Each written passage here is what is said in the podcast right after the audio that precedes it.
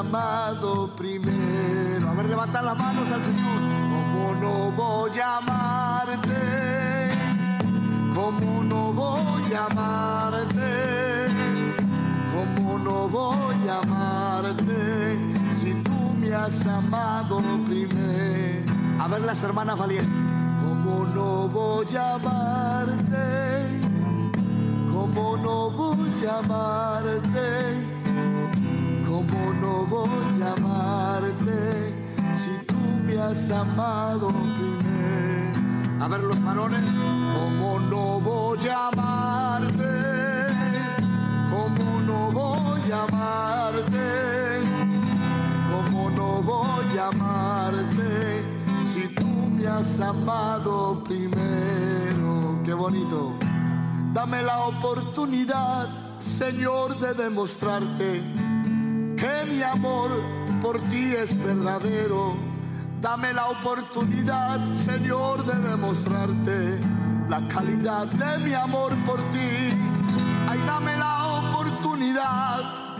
No quiero que simplemente me sea fácil pronunciar. Quiero que cuando lo diga lo sienta muy adentro de verdad. Oh Padre, aquí queremos amarte te lo queremos demostrar. Vamos, vamos. ¿Cómo no voy a amarte? ¿Cómo no voy? Levanta tu voz. ¿Cómo no voy a amarte?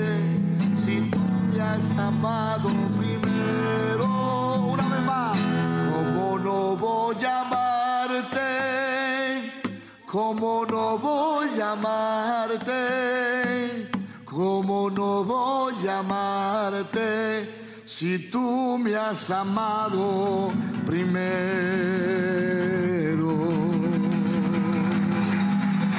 Dios le bendiga.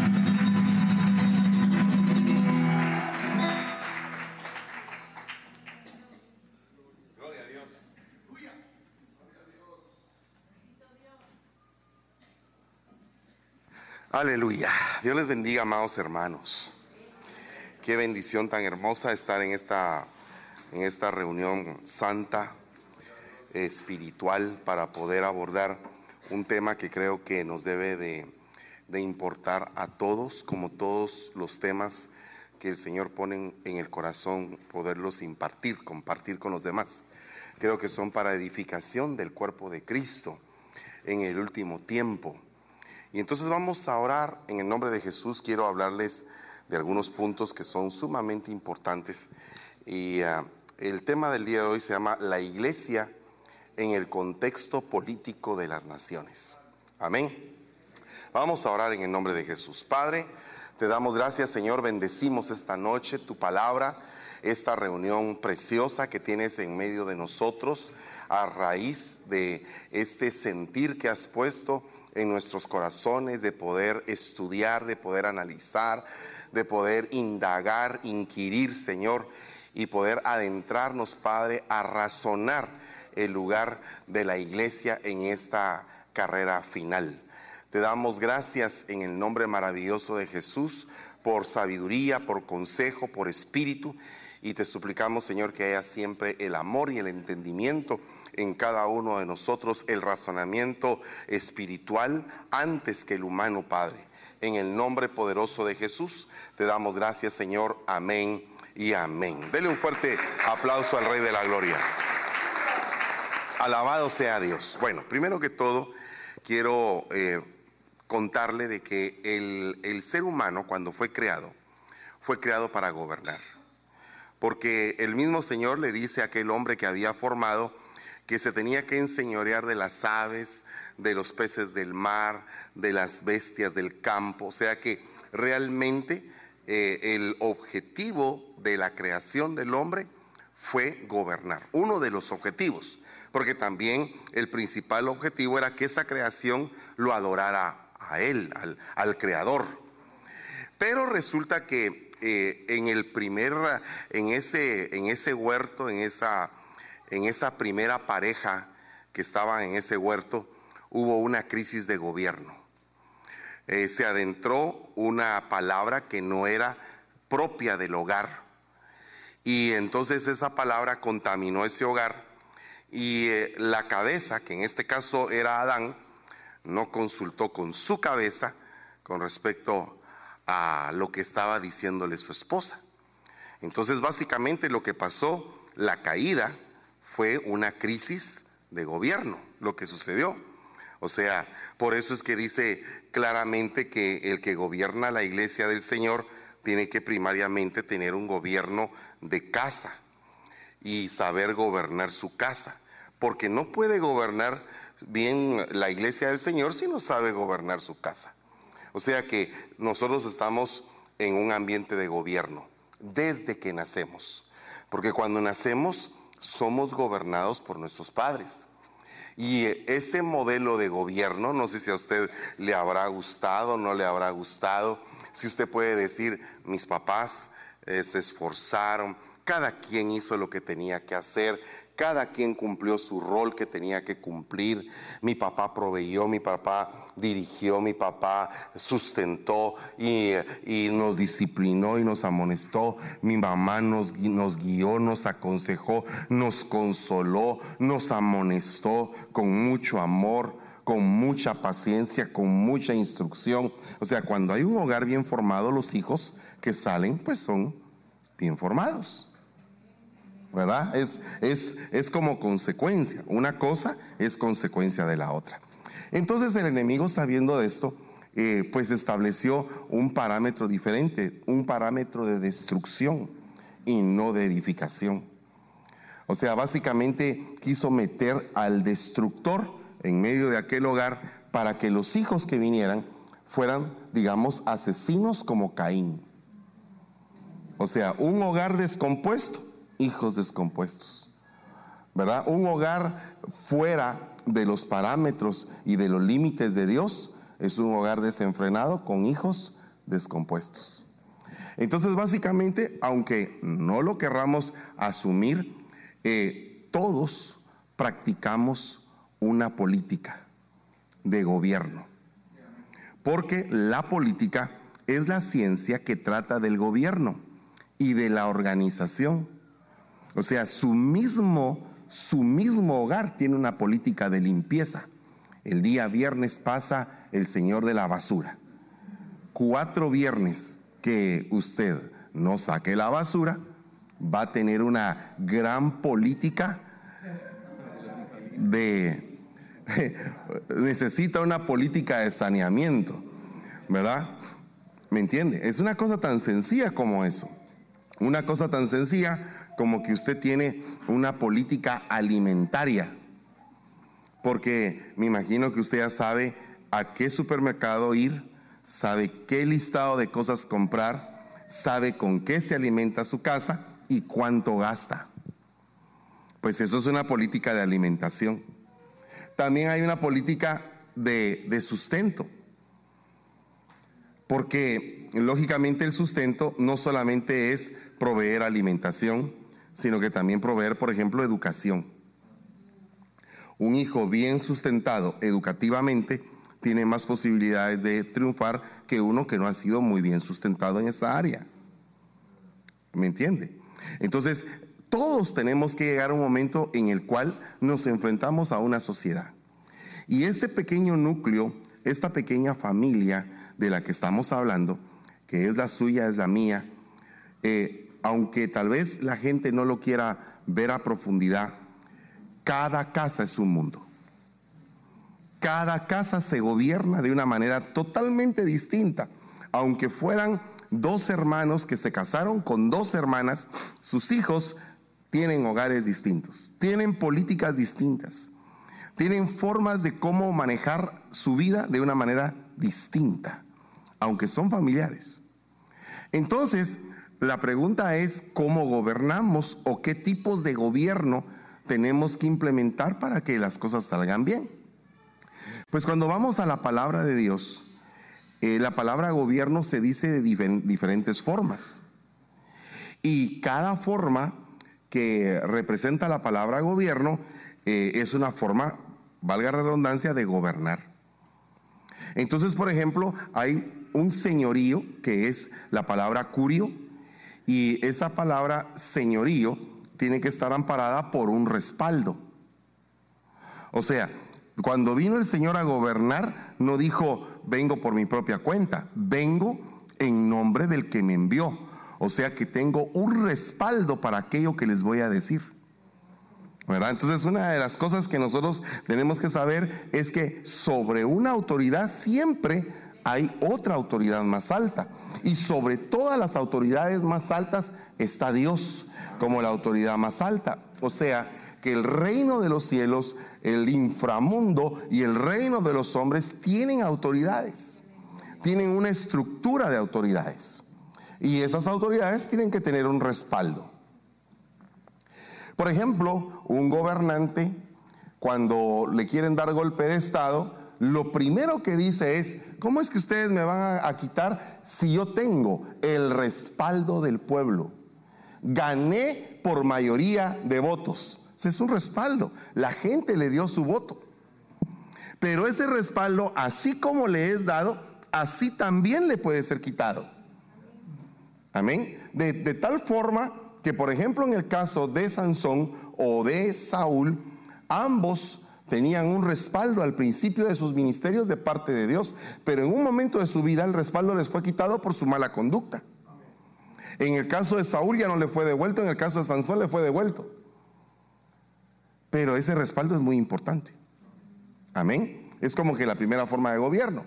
La otra forma es el kubernesis o kubernao, que es la forma de administrar. ¿Cómo administramos? O sea que una persona eh, ejerce gobierno administrando. Esa es otra forma de, de gobernar. Por ejemplo, en el caso de José, administraba la provisión para poderse sostener en tiempo de vacas flacas. O sea que una buena administración incluye el ahorro de un pueblo. El día de ayer estaba viendo los diferentes países y sus reservas. Sus reservas. Eh, ¿Qué significa reservas? Son una cantidad monetaria que sirve para que en algún momento el país entra en crisis, se toma de las reservas. Reservas de petróleo, reservas monetarias, reservas naturales, reservas de agua. Por ejemplo, nosotros vivimos por casi 12 años una sequía. Y que yo ahora que veo llover digo, Señor, qué alegre este, esta lluvia. Aunque está causando algunos desastres, pero digo yo, Señor, aunque sean unos desastres, esa lluvia es una gran bendición. ¿Me entiende? O sea, hay que entender que tenemos que tener reservas y un buen administrador siempre guarda reservas. Por ejemplo, el elemento dentro de este tipo de gobierno es el dominio propio. Porque cuando uno tiene dominio propio sabe cuánto gastar, sabe cuánto invertir, sabe en dónde hacerlo y sabe en dónde no hacerlo. Luego venimos y hay otro tipo de gobierno que es transferir, transferir. Esto eh, se refiere a un traslape o a un traslado de gobierno, cosa que muchas veces en los países no pasa, un buen traslado de gobierno, sino que el gobierno anterior, cuando ya está entregando eh, eh, al nuevo gobierno, le esconde todo lo que hizo, se lleva todo lo que hizo y al gobierno que viene no le dejó nada. Y eso no debe de pasar porque creo que debe de haber un cambio de estafeta para poder continuar con los proyectos que en algún momento quedaron inconclusos. Eso se le llama legado. Entonces, una persona que deja legados, que deja semillas plantadas, por eso es que, por ejemplo, en el caso de Moisés tenía un Josué que le había impartido de él, que le había impartido de su enseñanza, de su formación, de su discipulado, para que el otro se pareciera a él, para que continuara la obra, y aunque no tenía el mismo poder milagroso, tenía el poder de conquista. ¿Me entiende? Porque eh, el poder milagroso de Moisés, yo no veo que Josué, lo tenga, pero Josué tenía el poder de la espada el poder de la conquista, de la visión. Entonces, si bien es cierto, el legado cambió a un hombre de una estructura administrativa y gubernamental diferente, este hombre supo continuar lo que el otro había empezado. Amén. De ahí tenemos otro tipo de, gobierno que es el oico despoteo, que significa ser cabeza de familia. Y el elemento en este caso es la autoridad de Dios. O sea que una familia, un hombre de Dios, tiene que guiar a sus hijos, a su familia, bajo la autoridad, bajo los lineamientos, bajo la ley de Dios, para que ellos puedan saberse conducir. Y creo que eso es algo bien sencillo de poder eh, hablarlo y entenderlo. Creo que todos nosotros sabemos que eh, en nuestro hogar deben de haber principios bíblicos, ¿verdad? Deben de haber un orden bíblico. Y si alguien de la casa se está saliendo de ese orden, pues llevarlo a hacerlo entender que eso no está bien. Luego tenemos otro tipo de, gobierno que es Basilea. Este, esta esfera de gobierno es Dios, es el principal, el principal promotor de este tipo de gobierno. Es lo que se llama esfera de gobierno o esferas de gobierno, ámbito de gobierno. Y cada pueblo tiene un ámbito de gobierno porque tiene fronteras. De tal forma, fíjese que aquí en Estados Unidos es de tal forma el asunto que, por ejemplo, una radiopatrulla va persiguiendo a un criminal y llega a la frontera del condado del otro, de la otra radiopatrulla, tiene que llamar a la otra radiopatrulla. Estamos persiguiendo a un criminal, vamos a entrar en tu territorio, en tu límite, en tu frontera. Ah, mira, no entres, yo lo voy a seguir, ¿verdad? O sea que es una esfera de gobierno. ¿Hasta dónde llega el gobierno? ¿A, qué me refiero con esto? A que no nos podemos meter en el gobierno de otro padre de familia y tratar de gobernar a sus hijos si el padre en algún momento no nos ha dado la autorización para llamarle la atención a sus hijos. ¿Verdad? Porque entonces estaríamos brincándonos una, un límite donde hay una patria potestad que cubre a ese muchacho. Amén. Bueno, y eso esas esferas de gobierno se ven en todos lados. Por ejemplo, en el caso del libro de Daniel aparece claramente que había un principado que cubría un, reino. O sea, el príncipe, el principado de arriba, cubría a un reinado de abajo. Entonces, ese principado abarcaba una esfera espiritual de gobierno. Por lo tanto, cada nación, cada lugar, hay esferas espirituales de gobernantes invisibles, pero que influyen directamente abajo. Y eso es algo bien delicado. Porque, por ejemplo, el príncipe de Persia, el principado de Persia, estaba deteniendo el mensaje que traía Gabriel para Daniel. Entonces, hay muchos, hay, hay interferencia cósmica a través de principados o de esferas espirituales contrarias. Luego tenemos que también existe la palabra braveu, que también significa arbitraje, gobernar arbitrando. Entonces, un juez es un árbitro, pero también es un gobernante que define al final quién es el que tuvo la razón, si el abogado o el fiscal. Pero es un, es un tipo de gobierno, es una, una balanza para saber quién es el que tiene la razón. El elemento que, que juega importante en esto es la paciencia.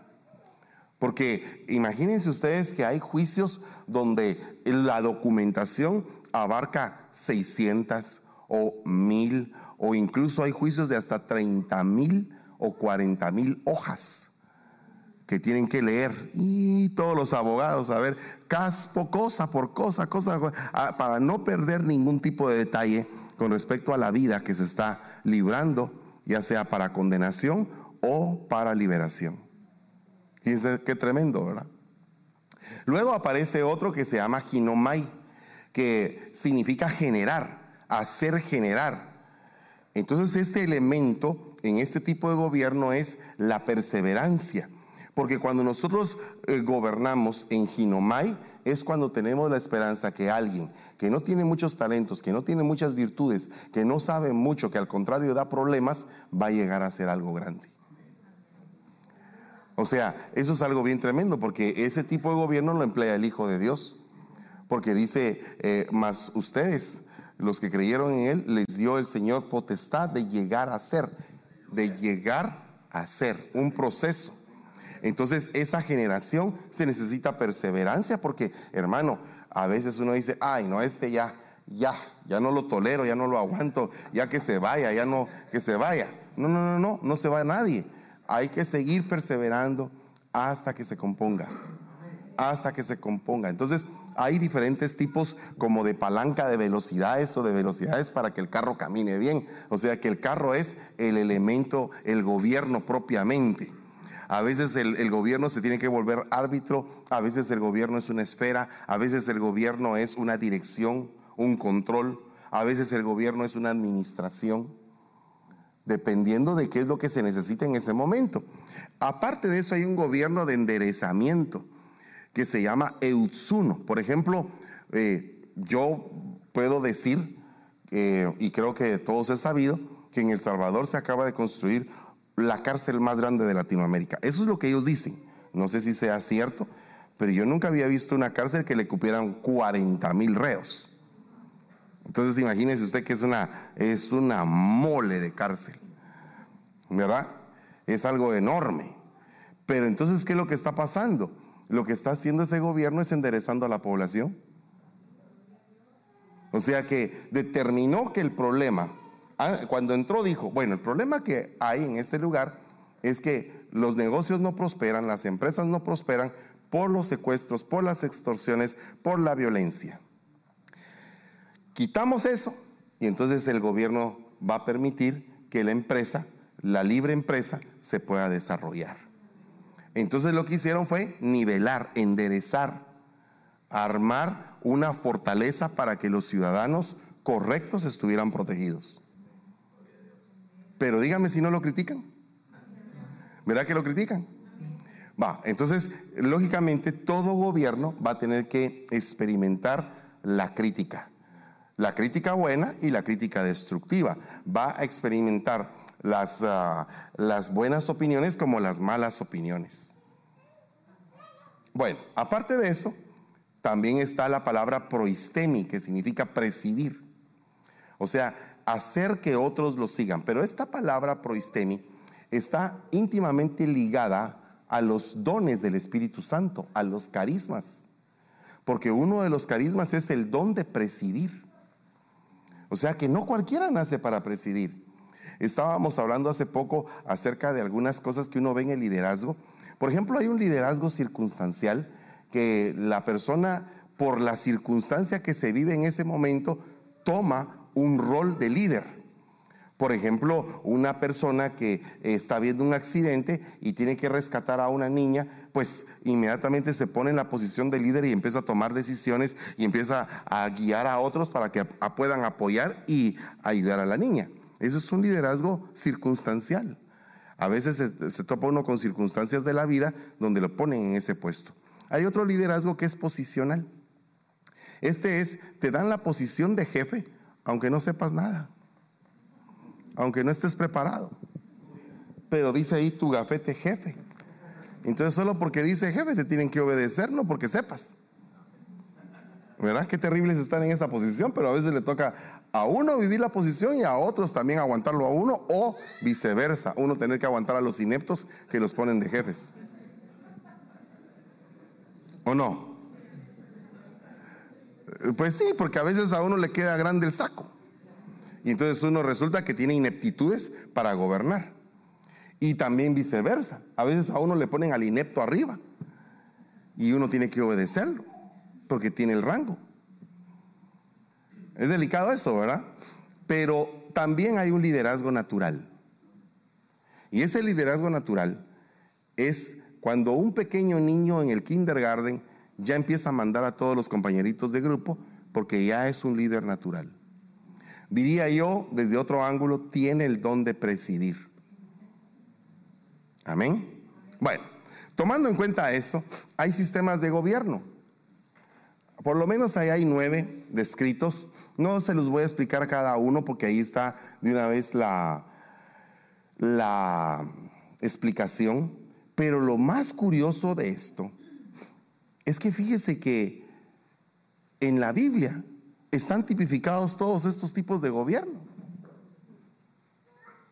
Eso es lo que a mí más me interesa, porque por ejemplo, en el caso de la aristocracia, que es el gobierno de los pensantes, esto me recuerda mucho a la historia de Agitofel, porque dice que en aquel tiempo la palabra de Agitofel era tomada como la palabra de Dios, o sea que era un pensante que tenía gobierno, de poder aconsejar al que en algún momento se estaba levantando en contra de su padre, pero no lo estaba aconsejando bien, lo estaba aconsejando mal.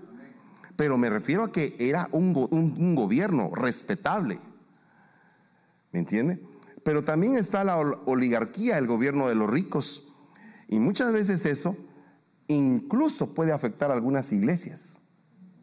Porque en algunas iglesias, porque por ejemplo en el libro de Santiago, ya Santiago le está escribiendo a la iglesia y le está diciendo, hey, cuando veas entrar a un rico, no le des privilegios ni lo pongas hasta adelante. Que se siente donde todo el mundo se sienta, que tenga todo lo que el mundo tiene. No, no, no, te, no te dediques a favorecer al rico por causa de su dinero. ¿Se da usted cuenta? Entonces hay un gobierno de ricos a veces. Y, muchas veces eh, eh, en los gobiernos hay gente muy poderosa que influye monetariamente. Está la timocracia, que es el gobierno de los honorables, la democracia, que es el gobierno del pueblo, la monarquía, que es el gobierno del rey. Y dígame, en el caso de la democracia, si no fue el pueblo el que tenía poder sobre Saúl,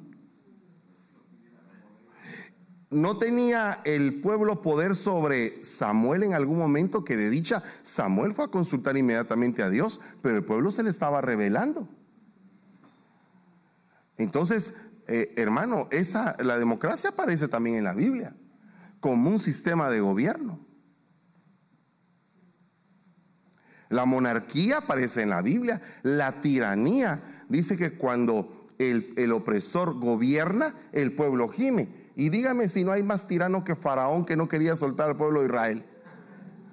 Dígame si no, no, era tirano Faraón.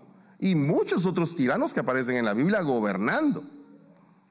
La anarquía es el gobierno de quien lo tome. O sea que nadie quiere asumir la posición, pero lo agarra el que lo tome. Y entonces esto me recuerda la parábola de los cuando los árboles salen y dice, le dicen a la vid, ¿quieres gobernar? Le dicen al olivo hasta que se encuentran con la zarza.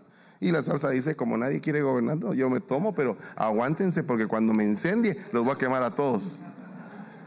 O sea, eso es una anarquía, bien, bien tipificada. ¿Verdad? O sea que aunque nosotros no querramos eh, reconocerlo, nosotros estamos metidos en un ambiente político en un ambiente de gobierno. Amén. Eso es algo bien delicado. Porque eh, la Biblia habla de un tipo de gobierno, que es el gobierno teocrático. ¿Verdad? ¿Qué es el gobierno teocrático donde Dios manda? Bueno, entonces partamos de este punto. Usted pertenece a un gobierno teocrático, sí o no?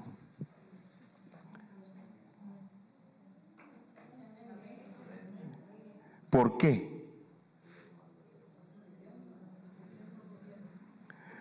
Ok, permítame un instante. Le voy a recordar un día en que usted dijo, eh, oyó usted, ¿cuántos quieren aceptar a Cristo? Y usted levantó la mano. Entonces se acercó a alguien y si así pasó como pasaba antes, le dijo, quiero que hagas conmigo la oración de fe. Entonces en la oración de fe, dentro de una parte uno dice, Señor, yo quiero que tú tomes el gobierno de mi vida. Ya no quiero gobernar yo, quiero que gobiernes tú. Entonces, a partir de ese momento, usted entró en una teocracia. Sin embargo, no sé si le pasa, pero desobedece usted a Dios, sí o no. Y eso que Dios es el, el que lo manda. Y el que me manda a mí. Y a pesar de que Dios nos manda y que estamos en un gobierno teocrático interno, somos desobedientes. Tal es el caso que el mismo apóstol Pablo dijo, ¿verdad? Yo lo que quiero hacer no lo hago y lo que no quiero hacer es lo que termino haciendo. Entonces, en resumen, falta de continencia, falta de dominio propio, falta de voluntad de poderse negar a sí mismo, falta de morir, falta de entregarse verdaderamente al gobierno de Dios. Primera crisis es que la iglesia está pasando por un momento donde necesita acercarse más al gobierno de Dios. Amén. Gedeón les respondió, ni mi hijo ni, ni yo los gobernaremos. Quien los va a gobernar es Dios. Vale. Pero entonces aquí hay una, un dilema profundo. Diga conmigo profundo. Porque hay algunos países que entre comillas dicen que tienen teocracia. Digo, entre comillas, dicen que tienen teocracia. Y entonces aquí aparecen por lo menos siete. La ciudad del Vaticano, Yemen, Arabia Saudí, Sudán, Irán, Mauritania y Afganistán. Esos, esos siete países se dicen que ahí Dios es el que manda. Pero ¿cómo es que Dios manda? Pues a través de un líder religioso que es el que tiene el gobierno.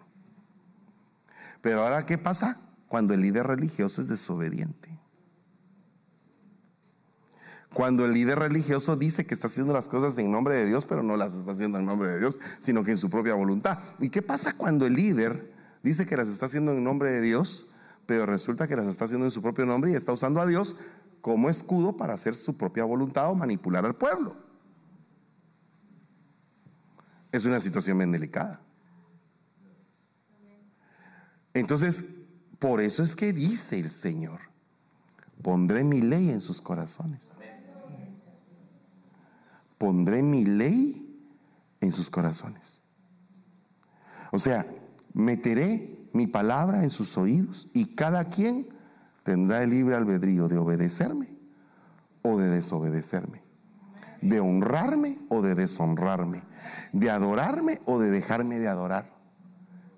Y entonces el gobierno de Dios ya no es por, por un país, por un gobernante, sino que es él mismo, por su Espíritu, gobernando en nuestros corazones.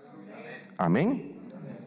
Pero entonces hay un punto bien importante, cómo es la persona que tiene a Cristo en su corazón y cómo es la persona que no tiene a Cristo en su corazón. Le voy a poner un ejemplo, dos familias, una persona que no tiene a Cristo en su corazón y que vive en libertinaje y un hombre que va a la iglesia que quiere cambiar, que quiere hacerlo mejor, que quiere honrar a Dios y que quiere tener a su familia eh, en un núcleo donde Dios sea el centro de su hogar. ¿Cuál de los dos hogares cree usted que va a ser mejor al final? El que pone orden de Dios. ¿Verdad? El que pone orden de Dios. Lo voy a poner de otra manera. Si en un país, eso es una familia, ahora alarguémonos a un país. Si en un país hay dos tipos de hombre, un hombre normal que no tiene más que solo los principios morales y éticos, probablemente eh, bien trabajados o puede ser que no estén bien trabajados. Y un hijo de Dios que tiene sus principios bien trabajados como hijo de Dios. Porque también hay hijos de Dios que están en un proceso y que no tienen sus principios bien trabajados. podrían hacer un mal papel. Pero ¿qué pasa cuando un hombre de Dios está en una esfera de gobierno? Cambia el gobierno. Por ejemplo, he visto algunos presidentes que han declarado que el Señor Jesús es el Señor de sus, de sus vidas y que quieren hacerlo mejor por sus países y están haciendo un cambio. He visto también otros que dicen que Dios es su Señor, pero no le obedecen para nada. Y también he visto gente que no conoce de Dios, pero que quiere hacer algo bien hecho y lo hace honradamente. Y he visto gente que no es de Dios y que hace las cosas mal y que llega a desbancar a un país.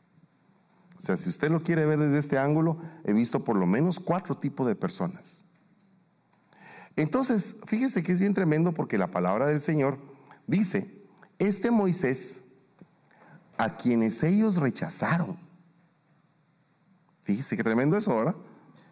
¿Quiénes? ¿Quiénes rechazaron a Moisés? ¿Pero qué pueblo? ¿El egipcio? Los mismos de su tribu. O sea, perdonen, si hubieran sido las elecciones en ese momento, Moisés pierde. Tremendo, ¿ah? Pero fíjese que es bien tremendo porque lo rechazaron. diciendo, ¿quién te ha puesto por gobernante y juez? ¿Quién? Es el mismo, dice, es el mismo que Dios envió para ser gobernante y libertador. O sea que, hermano, no siempre lo que el pueblo dice es lo que Dios quiere. No siempre la opinión general es lo que es lo que Dios quiere.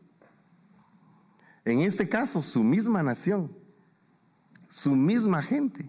Me recuerda eso a un candidato que hubo en Guatemala que el único que votó por él fue él mismo. Ni su familia votó por él. O sea, eh, tenía fe, solo él creía y dijo, él creía, dijo, yo, yo puedo. Pero fue rechazado. ¿Y qué hubiera pasado si ese hombre que fue rechazado es precisamente el que Dios había moldeado en medio de la prueba, en medio de la aflicción, para ser gobernante? Porque entre un espacio de la Biblia y otro espacio hay 40 años de diferencia. Entre el que rechazaron y entre el que llegó a ser gobernador, hubo 40 años de proceso.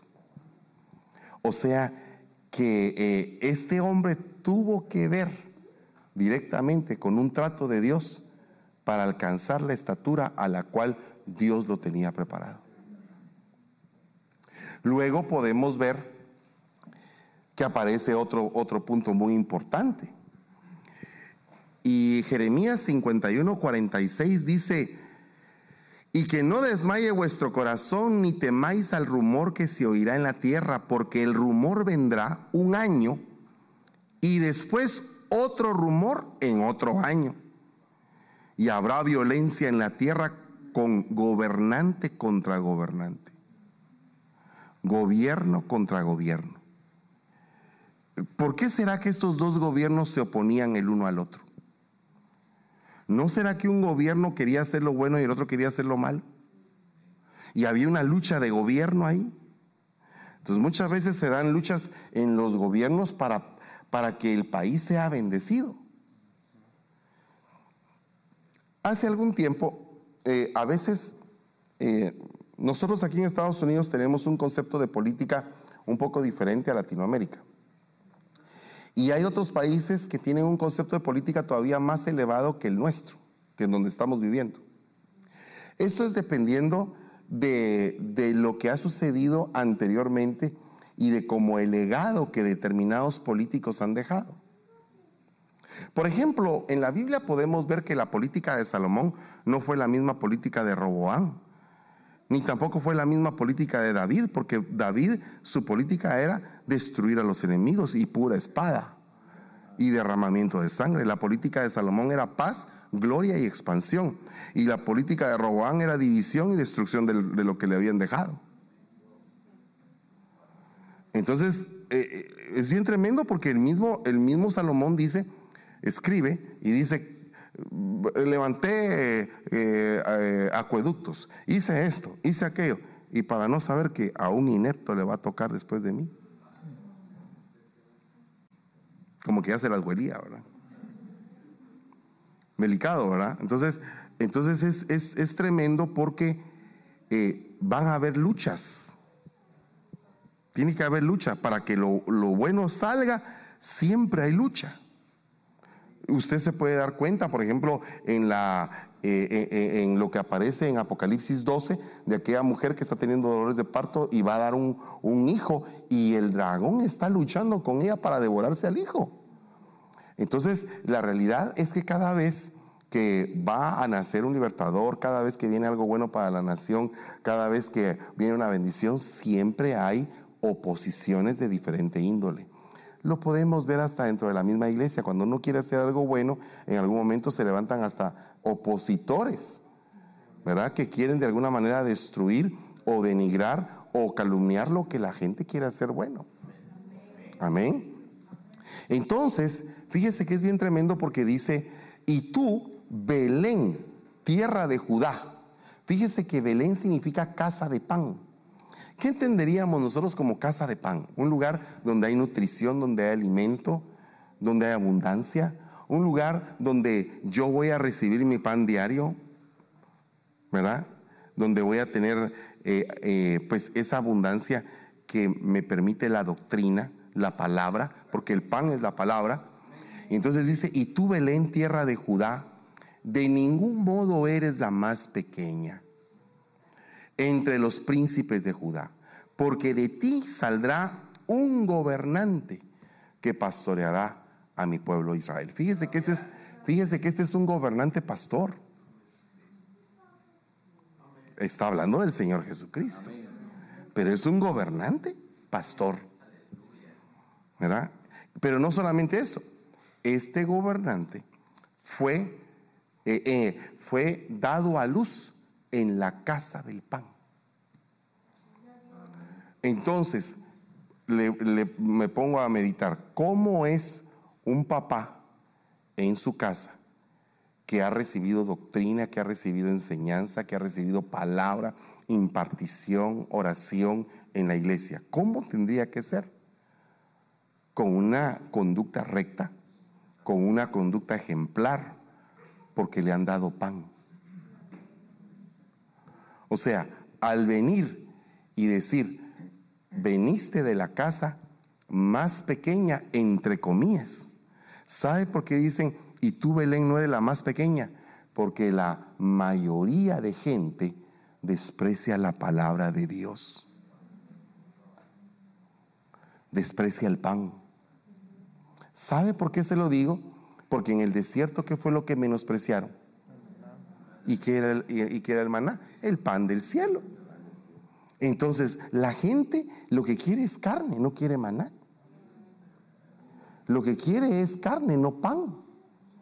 Entonces dicen, no, Belén, ahí que ahí solo harina hay, ahí solo grano, no, no, ya no eres la más pequeña, porque de ese grano, de esa harina, de ese trigo, de ese pan, va a salir tu gobernante. O sea, ¿Qué significa eso? Que necesitamos gobernantes amparados en la palabra de Dios. Por eso es que dice, y la palabra se hizo carne. Qué lindo es que la palabra se haga carne en nosotros y que cambiemos para poder ser buenos gobernantes. ¿Verdad? Porque esto es algo bien tremendo. Entonces el gobernante más precioso que ha venido a este mundo, que es nuestro Señor Jesucristo, basó basó su ministerio, su política, su gobierno. Ya, ya, ya no se oye. Cuando le, cuando le digo, el Señor Jesús basó, su política, uy, hermano, ¿qué está diciendo? Pero es que política es cómo se gobierna. Amén.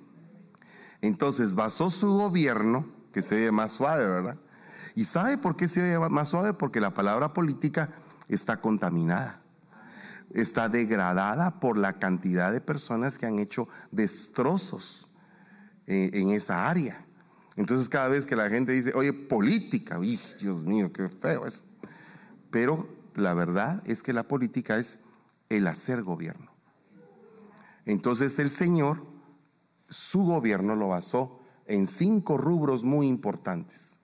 Salvación, sanidad, enseñanza o educación, alimentación y poder.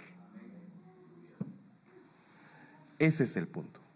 Porque dice eh, eh, eh, en el libro, en la primera carta del apóstol Pablo a los Corintios, dice, porque el reino de Dios no consiste en palabras, sino que consiste en poder.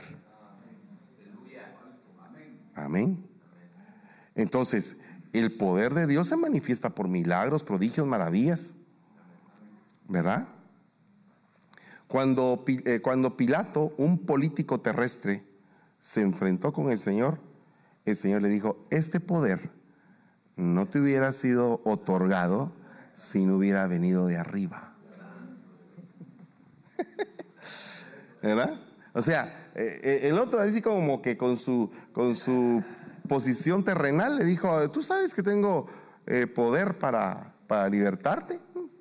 Ese poder no te hubiera sido otorgado si no hubiera sido de arriba.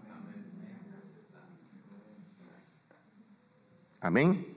Entonces, cuando nosotros leemos la palabra de Dios en el libro de Isaías 61 y vemos la visión, entonces eh, cuando habla de la gran proclama y dice, he venido a proclamar el año favorable del Señor. La consecuencia, la consecuencia de un tiempo de favor, la consecuencia de un tiempo donde una proclama tenga efecto, es que nuestros hijos reedificarán. Esa es la consecuencia, que nuestros hijos reedifiquen. Reedificar, ¿qué significa?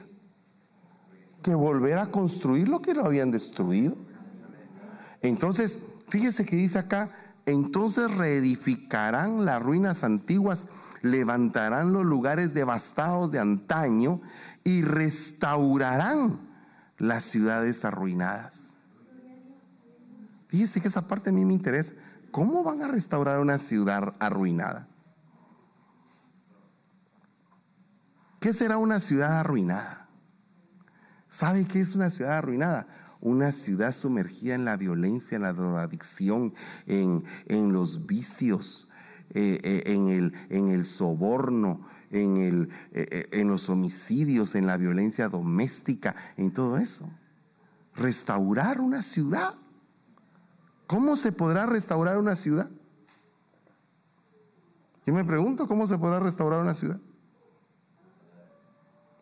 ¿Verdad? Pero a veces nosotros venimos y decimos, no, pero es que lo que pasa es que hay juicios. Eh, estoy de acuerdo. Hay juicios sobre algunos lugares. Y son juicios que Dios ha permitido para esos lugares. Y por eso es que esos lugares caen en, ese, en, ese, en esa degradación. Pero también entiendo que los juicios de Dios no son para siempre. No todos. No todos. Algunos juicios son temporales. Deme un ejemplo, hermano, el diluvio. El diluvio fue un juicio temporal que tardó 40 días y 40 noches. Pero después, cuando todo terminó, Noé salió con su familia a empezar otra vez. Eh, ¿Qué, qué es lo que debe haber encontrado Noé cuando terminó el diluvio? ¿Verdad? Bueno, encontró pasto, encontró árboles en pleno crecimiento, eh, flores. O sea, me imagino que todavía tuvo que esperar algún tiempo para que todo volviera a dar frutos y todo. Pero él se encontró con una tierra virgen otra vez, como que una segunda oportunidad. Entonces, cuando dicen reedificar, es algo que había perdido la esperanza, ahí, ahí, a nadie levanta. Y de pronto dice, ruinas antiguas, hay todavía esperanza para ustedes. Voy a mandar reedificadores que arreglen lo que estaba arruinado.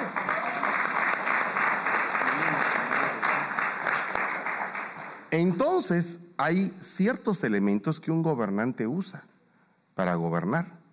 Por ejemplo, dice acá, el cetro, el cetro no se apartará de Judá, ni la vara de gobernante de entre sus pies, hasta que venga Sailo, y a él sea dada la obediencia de todos los pueblos. Entonces va a haber un gobierno que va a tener cetro, que va a tener vara, hasta que venga el Señor. Ahora yo me pregunto, ¿cuál va a ser el gobierno? Pues el gobierno eh, en la iglesia, por ejemplo, el gobierno familiar. Pero ¿qué pasa si de pronto un, miembro de la iglesia quiere participar para poder entrar en política, participar? ¿Qué hacemos? ¿Será que se puede? ¿Será que no se puede? Y yo me, he preguntado, digamos que si usted va a construir su casa, ¿qué contrata? ¿Un arquitecto graduado de la universidad o contrata a un hermano que tiene una gran fe?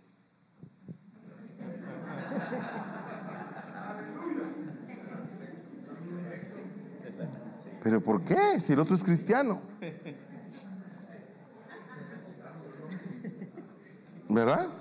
Bueno, y si usted, y si usted fuera a un hospital, y si usted fuera a un hospital y le toca que, que lo operen de alguna cosa, supongamos que no sé.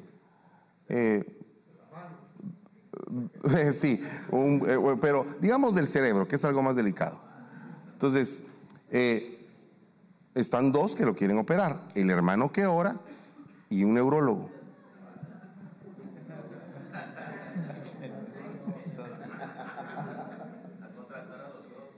¿Y si fuera un avión el que va a manejar? ¿Usted dejaría que un hermano que ora bastante manejara el avión o el piloto que ni siquiera cristiano es?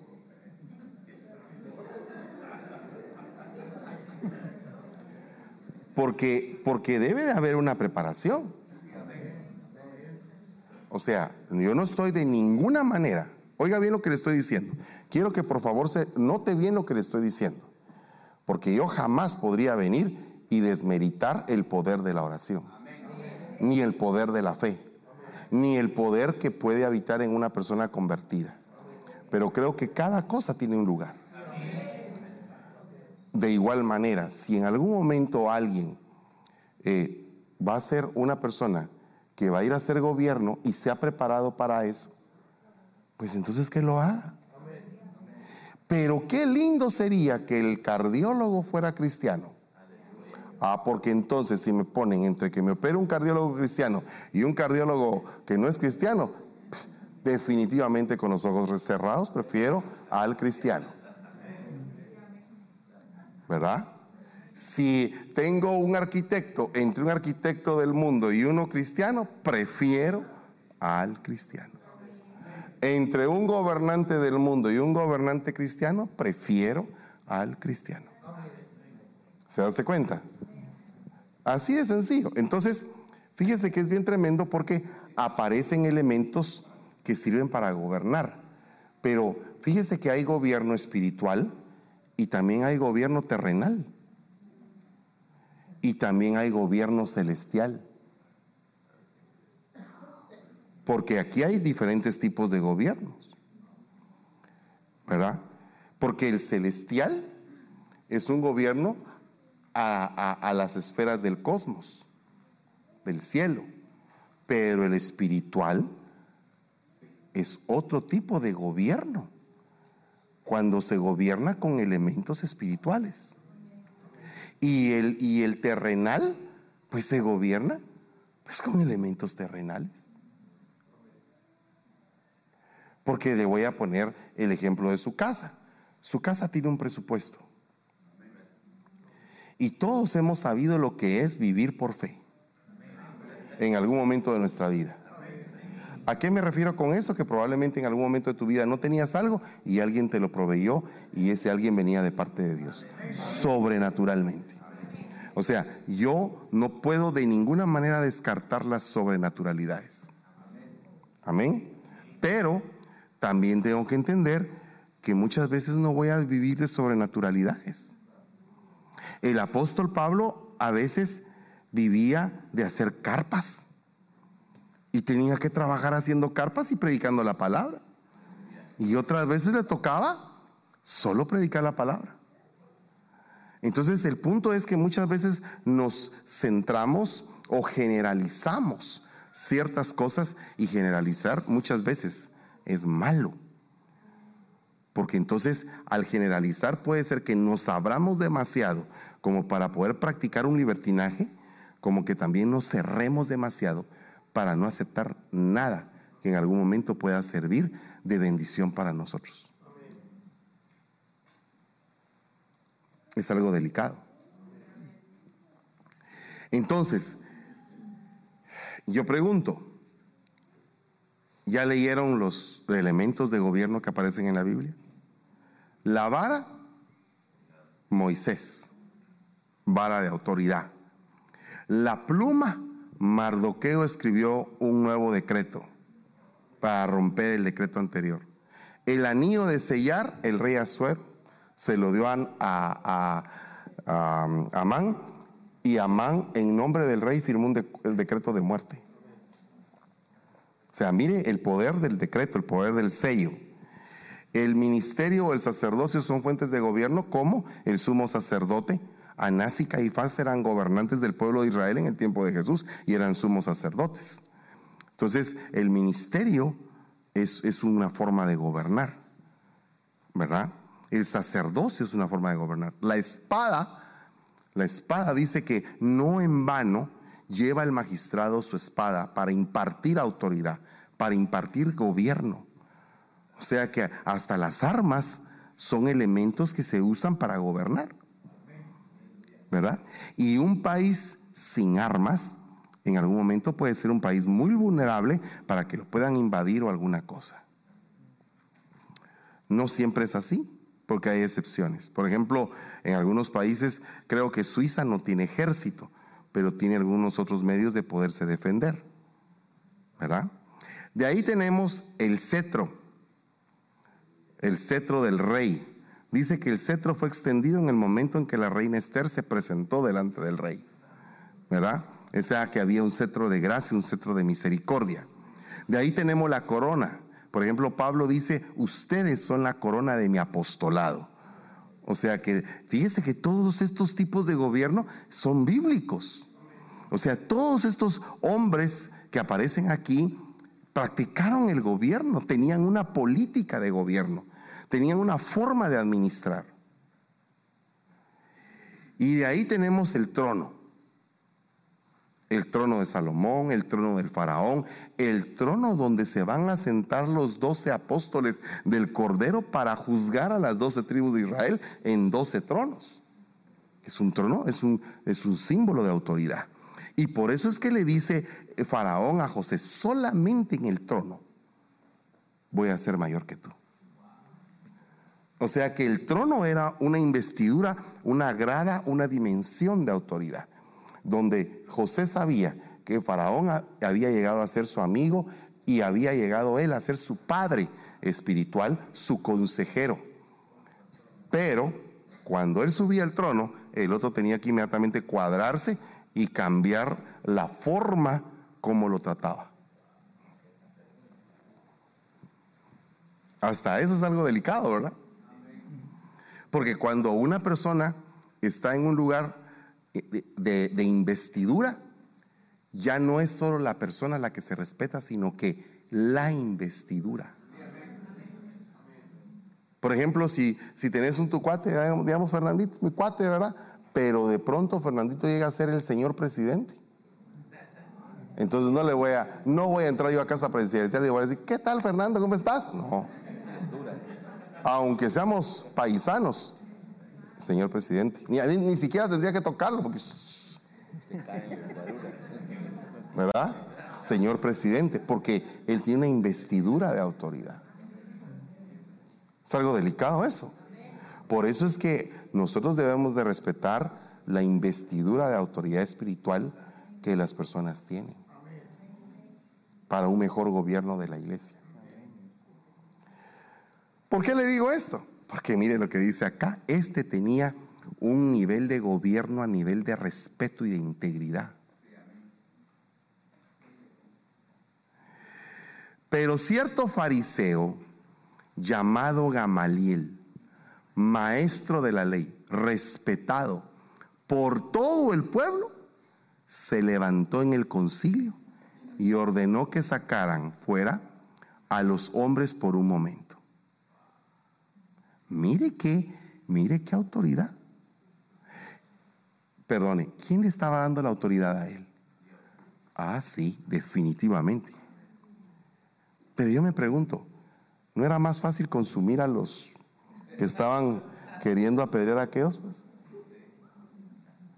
Pero entonces, Gamaliel no era una persona de influencia metida en el concilio. ¿No se estaba haciendo ahí una ley injusta que querían eh, matar a los, a los siervos del Señor? Y si no se hubiera levantado Gamaliel, ¿qué hubieran hecho con ellos? ¿Verdad? Y otra cosa, fíjese que tenía el respaldo de Dios, pero era respetado por el pueblo. O sea que él tenía un grupo de personas que lo apoyaban. se lo voy a decir de esta manera, voto por Gamaliel. Algo así. Porque dice, era respetado por todo el pueblo, o sea, tenía su aval. Mire qué bonito es que haya una persona que el pueblo la respeta. Tremendo, ¿verdad? Y les dijo, varones de Israel, tened cuidado de lo que vais a hacer con estos hombres. Cuidaditos si los tocan. ¿Verdad? Dígame si no es bueno a veces tener influencias. ¿Alguna vez usted no ha tenido alguna influencia?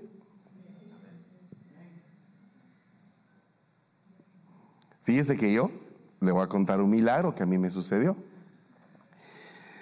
Sucedió que cuando yo llegué a Guatemala, mi pasaporte se vencía, a unos días de vencerse. Y yo iba a Guatemala a renovarlo y no habían pasaportes en Guatemala. Había escasez de pasaportes. Aparte de eso, en, esos, en ese mismo mes se me vencía mi visa aquí en Estados Unidos. Y ya no podía ni renovar una cosa ni renovar la otra. Eh, me recuerdo que le hablé a Bosbe y le dije, mira, fíjate que esto está pasando, cualquier cosa que me pase y me quede allá, por favor me ayudas unos días en lo que yo arreglo mi situación. Y entonces estábamos con mi esposa y mis hijos ahí, cuando ya veníamos para afuera de migración, porque dijimos, ya no hay esperanza, aquí nos vamos a quedar, ya no vamos a regresar. Cuando en eso nosotros quedamos saliendo y un cuate entrando. Digo, ¿qué tal? ¿Qué tal estás? ¿Qué tal? ¿Qué tal estás? Tanto tiempo sin vernos, habíamos estudiado juntos derecho. Él ya se había graduado de abogado. Entonces me dijo, ¿y, qué, ¿y qué estás haciendo aquí? Le dije, pues soy el director aquí de migración, me dijo.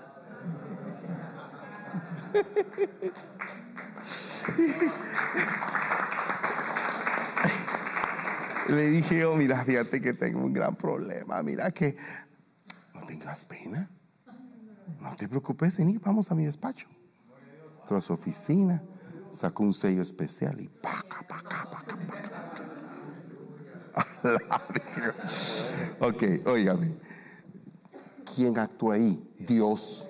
¿Quién tiene toda la gloria? Dios. ¿Quién fue el influyente? Eh, no, Dios fue el que llevó al influyente para que me hiciera el favor. Dios fue el que movió al influyente para que me hiciera el favor. Sin el influyente yo hubiera salido ahí fuera, sin nada. y se lo voy a terminar de contar. Nos venimos con el pasaporte, pero la visa estaba casi vencida estaba como a 15 días de vencerse. Yo dije, Padre Santo, me van a parar ahí cuando entre. Y, y entonces dije, oh Señor, habían ahí unos, y entonces dije, que no me toque el chino, que no me toque el chino, porque ese, el chino de plano es un ateo, el chino no cree, ha de ser budista. No, no, no, Señor, me toque, me toque un cristiano. Yo buscando a alguien que se le mira la cara de bautista o algo así. Dije, alguien en quien encontrar gracia, no sé. Alguien ahí. Y a que no sabe quién me toca el chino. Dios mío, dije. Yo me paré ahí, pero yo, yo, iba reprendiendo, clamando, sudando. Mi esposo se me quedaba viendo y me decía, ya cálmate, ¿no? Es que si no nos van a notar que estamos nerviosos. Sí, pero ya estaba verde, hermano. Total, de que pasé a la ventanilla. Y entonces, ¿y cuántos días estuvieron allá? Pues fuimos a pasear y que, que, que allá. Y vio el pasaporte. Ni lo vio, ni le vio el sello. Y no va a creer usted que el hombre se confunde y me pone para cinco años el I-94. La entrada me la puso para cinco años. Cuando la dan para meses y cuando la visa está a punto de vencerse, te dan hasta el día que se vence. Pero yo no sé, tal vez como era chinito no vio bien. Y, y firmó ahí el pasaporte. Yo dije, aquel, el de Guatemala, ese porque lo conocía yo, era influyente. Pero a este chino no lo conozco yo, pero lo conoce Dios. Y Dios le ordenó.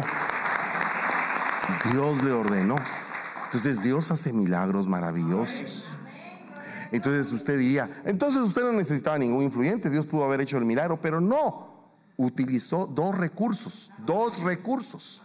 En algunas ocasiones el Señor va a tener que poner en algunos que estén en algunas cámaras parlamentarias el deseo de tener que detener algún tipo de cosa que no esté bien para el país. Pero en otros casos va a usar gente, que son influyentes, que son de él, que son de los emisarios de él para ese lugar. Y oiga lo que le voy a leer. Le informaron diciendo, José vive todavía. A la que noticia, yo, yo no sé. Y es gobernante en toda la tierra de Egipto.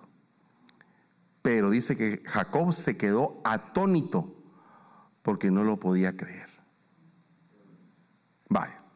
Entonces, lo que a mí me interesa de esto es por qué es que estaba José ahí en Egipto. Fíjese, no, no, no, estaba en la iglesia, estaba en Egipto. O sea, no estaba dentro del recinto, no estaba trabajando dentro de la iglesia, sino que estaba trabajando en el mundo, pero con principios de Dios. Y entonces, oiga lo que dice aquí. Ahora pues, no os entristezcáis, ni os pese de haberme vendido, porque para preservación de vida, fíjese eso, preservación de vida me envió Dios delante de ustedes. Solamente imagínese usted la preservación de vida. ¿Qué fue lo que hizo Gamaliel con aquellos? Les preservó la vida. ¿Qué fue lo que hizo José con sus hermanos y con todo Egipto? Les preservó la vida. ¿Cuál era la política de José? Una política que venía del corazón de Dios. No podía haberla inventado hombre alguno. No la podía haber descifrado hombre alguno. Tenía que haber sido de Dios. Entonces, fíjese que dice acá, en Hebreos 10:39, pero nosotros no somos de los que retroceden para perdición. ¿Qué significa eso? ¿Será que hay algunos que retroceden para salvación?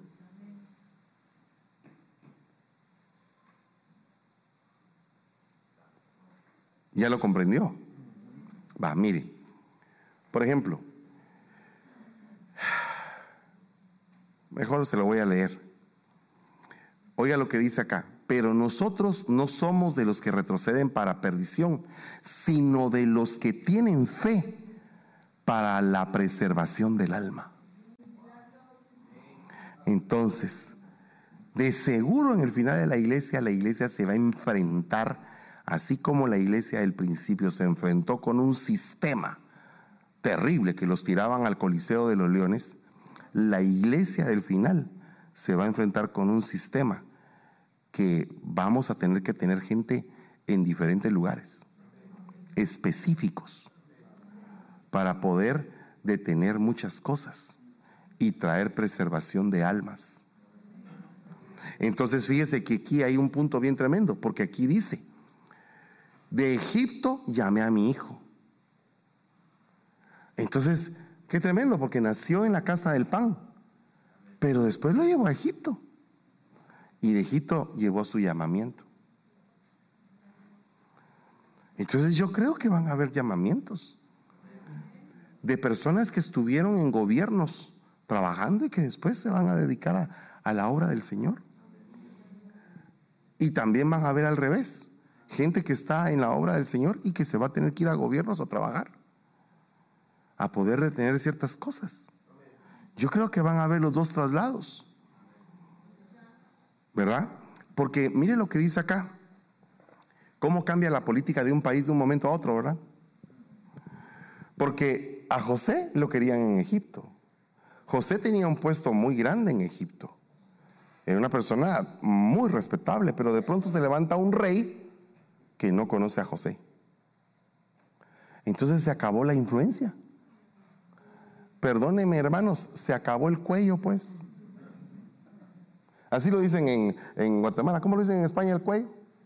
Así como tener a alguien influyente así que le, que le ayuda a uno en algo. Se acabó la influencia. ¿Ok? Entonces, eh, eh, eh, hermano, fíjese que necesitamos que por favor nos ayude para tal cosa. Claro que sí, hermanos. Vamos a apoyar. ¿Por qué? Porque hay influencia. Entonces dice aquí, se levantó sobre Egipto un nuevo rey que no conocía a José y dijo a su pueblo, he aquí el pueblo de los hijos de Israel es mayor y más fuerte que nosotros. Y es tremendo, ¿verdad? Lo que había sido bendición se convirtió de la noche a la mañana en otro problema. Oiga lo que dice acá.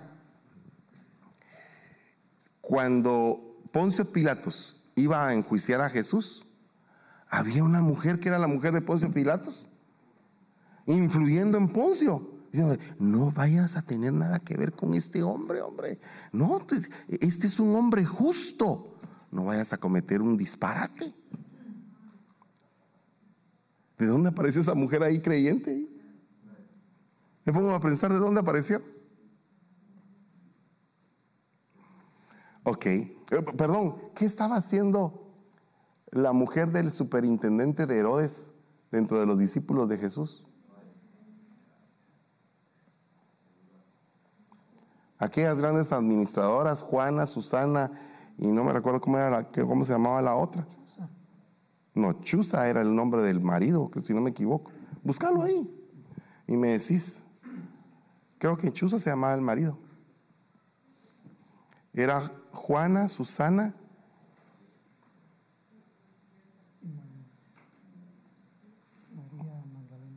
Y María. Vamos a ver. Entonces, en lo que aquellos buscan, oiga lo que dice aquí y con esto voy terminando el día de hoy para escuchar las preguntas.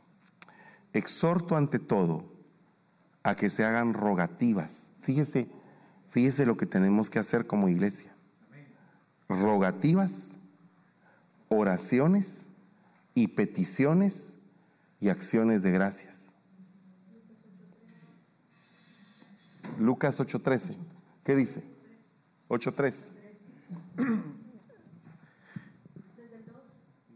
Uh, los, los de sobre la piedra son los que, habiendo oído, reciben la palabra con gozo, pero estos no tienen... Uh, no, no, no, ¿dónde está la mujer de Chuza? A ver, léelo tú. Y Juana, mujer de Chuza, y mayordomo de Herodes y Susana, y muchas otras que de sus bienes personales contribuían al sostenimiento de ellos. Pero en el verso 2 dice, y también algunas mujeres que habían sido sanadas de espíritus malos y de enfermedades. María, llamada Magdalena, era la que faltaba. Ok. María Magdalena, Juana, la mujer de Chuza, Susana y muchas otras mujeres. Pero fíjese que es bien tremendo porque esas personas tenían puestos de administración dentro del ministerio del Señor. O sea, eran gente prominente, no era gente cualquiera. O sea, perdóneme, al decir cualquiera no quiero denigrar a nadie, sino que al decir gente de condición eh, normal en cuanto a su función dentro de la sociedad, habían gentes que tenían preeminencia. Entonces, eh, oiga lo que dice acá, que se hagan rogativas, oraciones, peticiones y acciones de gracias. Me pregunto, rogativas, oraciones y peticiones es el primer momento y la segunda es, gracias Señor que pusiste a tal persona ahí. Por los reyes y por todos los que están en eminencia, para que vivamos en quieta reposada y en toda piedad y honestidad. Quieta, reposadamente en toda piedad y en honestidad. Entonces, cuando nosotros oramos por nuestras autoridades, por los hermanos que están en lugares de gobierno, viene como consecuencia una, una vida quieta, reposada, llena de santidad y de honestidad. Entonces, yo quiero enfatizar algunas cosas que son sumamente importantes. Todos venimos para gobernar. alguien nos toca solamente gobernar a nuestros hijos y a otros tenemos el privilegio de gobernar a otros. Pero lo importante es que tenemos que aprender a gobernar. Y no nos debe dar temor el, el, gobierno, no nos debe dar temor. Debemos de ser personas que aportemos como iglesia ciertas opiniones que puedan ayudar para que la sociedad mejore. Porque yo creo que la iglesia tiene que tener una influencia social, muy, muy social, porque está dirigida a las almas. Entonces, Aquí en nuestra, en nuestra casa espiritual hay muchachos que son eh, estudiantes de, de universidades prestigiosas y que son, algunos son nacidos acá, otros eh, empezaron a, adaptarse a vivir aquí, pero nacieron en otro país, pero tienen documentos. Y hay otros que están en las universidades que no tienen documentos para poder validar su trabajo y sin embargo están estudiando con la esperanza de que algún día les den la oportunidad. Entonces nosotros necesitamos gente piadosa en el gobierno que pueda apoyar a todos los que están pasando por ese tipo de problemas. Así que voy a orar en el nombre de Jesús y después vamos a dejar las preguntas. Padre, en el nombre de Jesús, te damos gracias, Señor, en esta noche. Esperamos, Padre, que con este tema se nos haya ampliado nuestro entendimiento y que podamos, Señor, comprender los propósitos que tú tienes para nosotros. Propósitos grandes de bendición que tenemos que ir asimilando en nuestra mente, en nuestro corazón, siempre poniendo todas las cosas delante de ti, que eres el que nos puede enseñar a todos, nos puede respaldar y la esfera de gobierno que queremos es la tuya, Señor. En nuestra vida primeramente, suplicándote que primeramente gobiernes nuestro corazón. Nos enseñes a tener un gobierno divino dentro de nuestro corazón, donde te podamos honrar, glorificar, alabar y bendecir. Te damos gracias en el nombre de Jesús y te bendecimos, Señor. Amén y amén. Gloria a Dios. Den un aplauso al Rey de la Gloria. ¿Habrá alguna pregunta o alguna duda?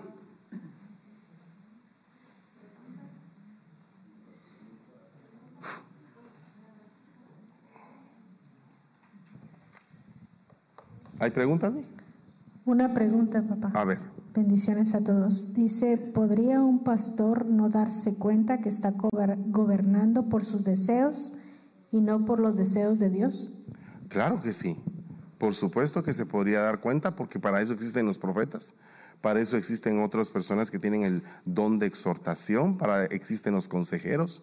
Entonces llega un momento en el cual la persona no puede estar gobernando en ese sistema. Aunque, por ejemplo, antojadizamente se puede gobernar y se gobierna mal. Y puede, claro, un pastor, por supuesto. Por eso es que dice pastor insensato. ¿Verdad? Pastor insensato. Díganle al pastor insensato. Los pastores que están amancebados, dice la Biblia, engrosados.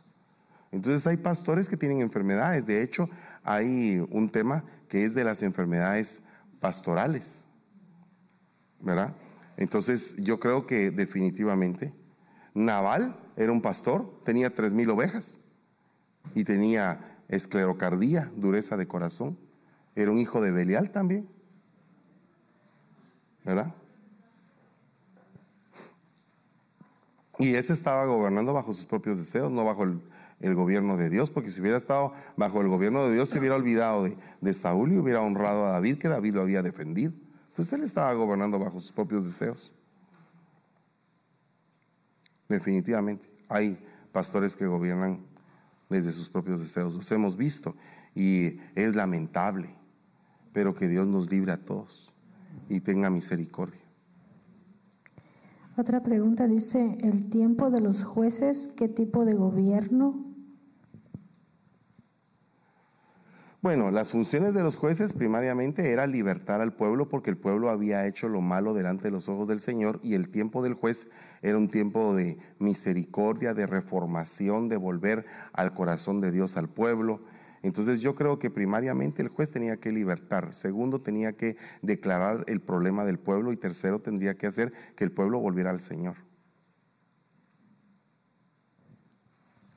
en la pregunta eh, en el tiempo de los jueces, eh, cada uno hacía lo que bien le parecía y cuando aparecía el juez, parece que el pueblo se volvía otra vez a Dios. Claro. Y, la pregunta en sí es esta, la siguiente. Eh, ¿Por qué ese gobierno, cuando moría el juez, el pueblo volvía otra vez a dar las espaldas al Señor? ¿Qué tipo de gobierno es ese que gobierna y los centra? Se muere el gobierno y el pueblo parece que no ha aprendido o no ha absorbido nada ¿Dónde está el problema? ¿En el gobierno o en el pueblo? Esa es la pregunta. bueno, yo creo que si analizamos la vida de Sansón, vemos que ahí había problema tanto en el juez como en el pueblo, ¿verdad? Entonces habría que eh, considerar. También vemos el caso de Débora que ella fue evolucionando. Eh, digamos que era primeramente se había puesto a juzgar, después se había convertido en madre, en profetisa, en libertadora. Entonces eh, fue evolucionando el, ah, el nivel de ministerio en ella. Y así sucesivamente creo que cada juez hay que analizarlo para saber la consecuencia que tuvo en el pueblo. Por ejemplo, Gedeón, tú lo ves, es un hombre que es temeroso, que está escondiendo todo en el agar, pero de pronto recibe un llamado de parte de Dios, convoca 32 mil, escogen 300, y cuando a él le dicen queremos que reine sobre, sobre nosotros, él dice, no, que los gobierne Dios. Pero después él mismo levanta un efod de lino y entonces un efod y entonces el gobierno se empieza, el pueblo se empieza a prostituir con eso.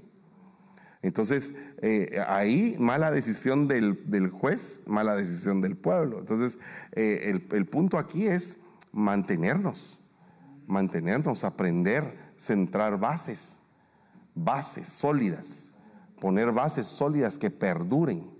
Por ejemplo, aquí hay un punto bien interesante que la constitución de los Estados Unidos no ha cambiado mucho, sino que se le han agregado solamente enmiendas pero hay pueblos que cada vez que hay un golpe de Estado cambian toda la constitución y cambian toda la constitución. Y el derecho constitucional es el cimiento de la nación.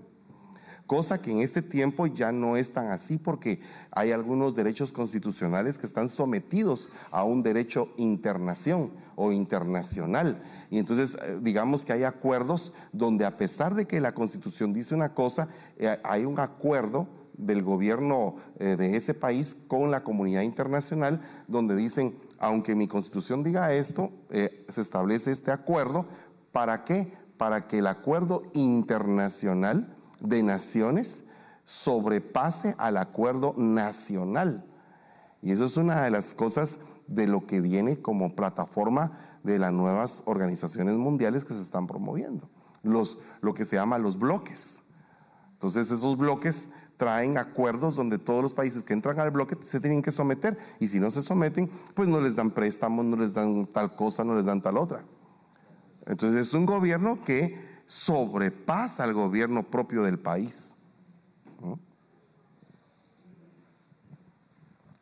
¿Hay algo más? Amén, hay bastantes preguntas, papá. ¿Qué puede pasar cuando un pastor renuncia al pastorado por situaciones políticas? Bueno, ahí no me tocaría eh, específicamente juzgarlo a mí, porque en primer lugar lo que tengo que ver yo es qué fue lo que lo motivó a hacerlo. Porque eh, pues el oficio de pastor, el llamamiento del pastor es irrevocable. O sea, permanece. O sea, puede ser que él deje la función dentro de la iglesia, pero él sigue siendo un pastor llamado por el Señor pero puede ser que le hayan asignado otro tipo de rebaño. Por ejemplo, los, eh, por ejemplo, Daniel, ¿verdad? Podemos ver que es un profeta, pero políticamente él no podía decir, mire, yo soy un profeta de Dios. No, tuvieron que darse cuenta de que él era un profeta de Dios, a raíz de sus frutos. Pero el llamamiento él lo tenía desde antes. Digamos en el caso de Jeremías, la gente se dio cuenta que él era un profeta de Dios, pero desde antes ya estaba el llamamiento. Entonces yo creo que si a alguien se le ha ungido y se le ha derramado aceite sobre su cabeza, entonces eh, pues hay que orar por esa persona porque esa persona sigue siendo pastor, aunque políticamente tenga que renunciar él y decir, renuncio a mi, a mi, a mi función de pastor desde el púlpito. Pero yo sigo siendo pastor por dentro, ¿verdad? Amén. Otra pregunta dice, en el contexto político actual, ¿cómo nos afecta como iglesia cuando la izquierda está ganando toda Latinoamérica? Bueno, yo pienso que cada tendencia va a tener sus pro y sus contra. Toda tendencia. Pero nosotros tenemos que tener en nuestro corazón eh, el discernimiento para saber qué es lo que tenemos que hacer. Y eso es algo individual de cada hombre. O sea, ¿a qué me refiero con esto? A que dentro de la iglesia misma van a haber gente que va a apoyar a la izquierda y va a apoyar a la derecha. Unos de un lado y otros de otro. Pero el punto es que a nivel mundial se está marcando esa tendencia, pero ¿por cuánto tiempo estuvo la tendencia de que era más derecha que izquierda? ¿Y qué pasaba ahí? Entonces, en cada punto vamos a tener cosas buenas y cosas malas. Nosotros tenemos que razonar y por eso es que precisamente son estos, estos mensajes, porque ahí, por eso es que dice, hay que orar, hay que rogar, hay que hacer petición. ¿Para qué? Para que sea iluminado nuestro entendimiento. Porque entonces, eh, eh, entonces, ¿qué función tendría la iglesia en el contexto político de las naciones? ¿Verdad? Tendríamos que orar por las personas que están siendo delegadas para esos, puntos de eminencia y para poder ratificar sus puntos de vista. Que en algunos momentos, aunque tal vez sea un partido de izquierda o sea un partido de derecha, hay cosas de la derecha que no, que no están de acuerdo al plan de Dios y cosas de la izquierda que tampoco están de acuerdo al plan de Dios. Entonces, como hijo de Dios, estando en un puesto de gobierno, ¿qué tengo que hacer? ¿Qué es lo que voy a, ahí es donde se va a probar el corazón y la integridad de cada uno, pero es algo particular. ¿Verdad? Ahora, lógicamente, si vemos desde la tendencia que se está marcando, pues todos sabemos por Biblia, por doctrina, tres cosas importantes. Primero, que el Señor viene. Segundo, que ninguna palabra de la que está escrita se va a dejar de cumplir y que todas las cosas que están ahí se van a cumplir. Y tercero, que puede ser que estemos enviando a alguien o a algunos a esos lugares para qué? Para poder tener un poco de extensión de gracia y de misericordia sobre lo que viene sobre la tierra. Pero eso nadie lo va a parar. ¿Verdad? Siguiente pregunta, ¿cómo, ¿cuál sería el inicio de poder reconstruir una ciudad arruinada? Poniendo nuevas bases. Eh, podemos verlo, mire, eh, yo sé que, eh, fíjense que es interesante porque esta pregunta tiene que ver con la otra. Por ejemplo, yo soy guatemalteco, pero digamos que veo cosas en el presidente de El Salvador que me gustan. Desde mi perspectiva de Estados Unidos, viviendo aquí, no vivo en El Salvador. Puede ser que si alguien vive en El Salvador y no le está yendo muy bien, perdóneme. Pero yo lo veo aquí desde otra panorámica. Usted lo ve allá porque está ahí metido. Y usted tiene el derecho de decirme, usted porque no ha venido aquí. Pero aquí las cosas son diferentes. ¿Verdad? Porque me ha tocado eh, vivir eso. Porque la panorámica internacional es una y la panorámica nacional es otra. Entonces yo creo que viéndolo desde este punto de vista, cómo se reedifica una ciudad, pues como lo que está pasando en El Salvador desde mi punto de vista de aquí de Estados Unidos. Agarrar a las pandillas, establecer un ordenamiento empresarial, una libertad, meter tecnología, meter educación, pedir ayuda a las naciones, promover al país, que son cosas que se han estado haciendo. Entonces digo que así se levanta una, una nación. Eh, por ejemplo, yo he platicado con amigos y me dicen del presidente de México que unos están a favor, otros están en contra. El presidente de Guatemala, unos a favor, otros en contra. El presidente de El Salvador, unos a favor, otros en contra. Perdone, ¿el Señor Jesucristo no tenía gente a favor y gente en contra?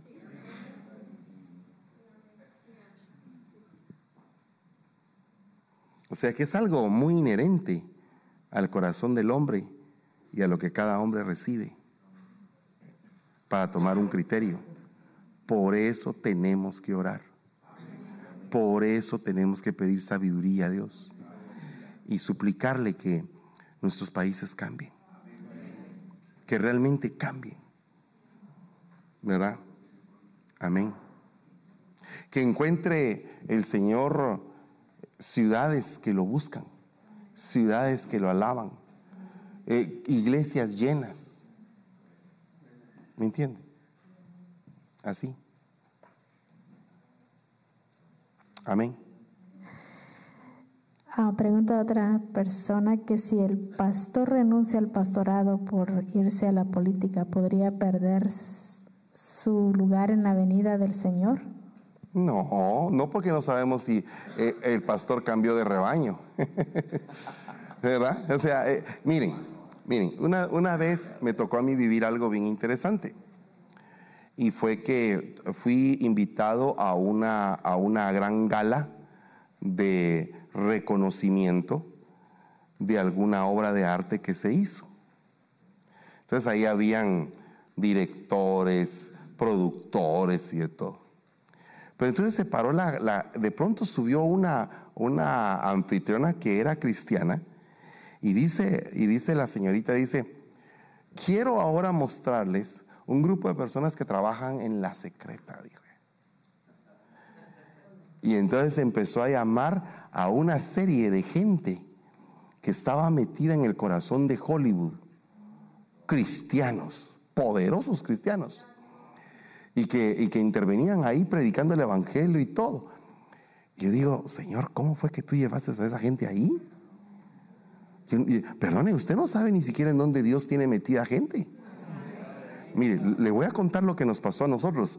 Un milagro poderoso. Ana Ruth es testigo. Cuando Dorita se enfermó de cáncer y que en paz descanse, cuando la iban a operar, ¿qué íbamos a pensar nosotros que la misma oveja que estaba aquí en la iglesia era la instrumentista del tipazo ahí que iba a hacer la operación? ¿Te recuerdas tú de eso, verdad? Entonces, eh, y se dio ese milagro de que, de que después la misma instrumentista dijo, mire, el doctor por un momento dijo, ya no, esto no se puede. Y dice que ella le dijo, no, doctor, siga, por favor, siga, porque es una hermana de la iglesia.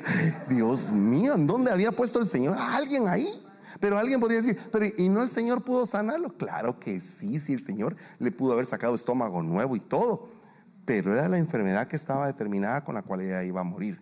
Sin embargo, el, eh, el doctor hizo tan, tan trabajo tan extraordinario y, bendecido de parte de Dios que la hizo soportar todavía varios años terminó la operación, no tenía parte del intestino, no tenía el estómago, tenía parte del vaso, no tenía parte del hígado, no tenía parte del páncreas. Dios mío, había sido una, una operación terrible, que cualquier persona se hubiera podido morir. y sale de la operación y dice la enfermera, estuvimos a punto de perderla, pero el Señor se glorificó. Yo, yo me asombro, yo. Yo no sé, pero lo que sí sé es que el Señor tiene gente en todos lados, en todos lados. Siguiente pregunta, ¿cómo puede un líder demostrar que no tiene favoritismo en su gobierno? Oh, eso es eh, con integridad y equidad. ¿Verdad que creo que son eh, dones? Son más bien virtudes de aquel que va a pretender gobernar. Tiene que gobernar con justicia, juicio y equidad. ¿Verdad?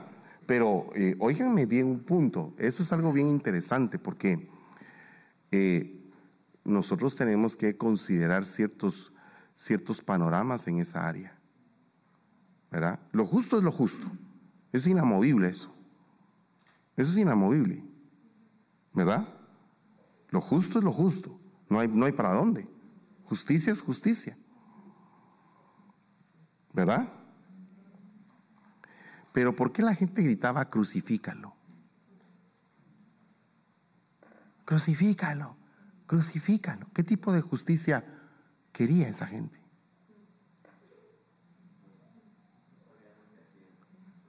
Ah, eso lo dijo el Señor. Pero ¿crees tú que ellos no sabían lo que hacían? Yo, me, yo sí me he preguntado, ¿dónde estaban esos cinco mil que les dio de comer? En ese momento. Cinco mil, ya son cinco mil. ¿Dónde estaban? No estaban. Entonces, ¿qué es justicia?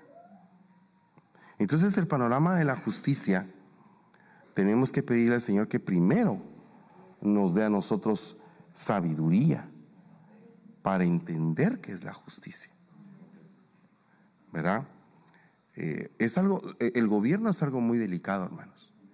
si es delicado en la casa, perdóneme, el, eh, quien, quien hizo esa pregunta, yo tengo dos hijos.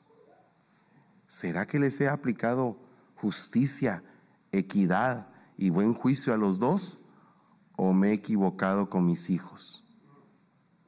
Solo ahí usted se puede dar cuenta lo frágil que en algún momento puede ser la justicia. Por eso es que lo que tenemos que pedir es rogativas, peticiones, oraciones. ¿Por qué? Porque son lugares delicados. Si es delicada la casa, si es delicado el hogar, no será delicado un gobierno. Entonces eso es algo delicado. Amén. Y se requiere y se requiere valor para entrar en eso. Amén.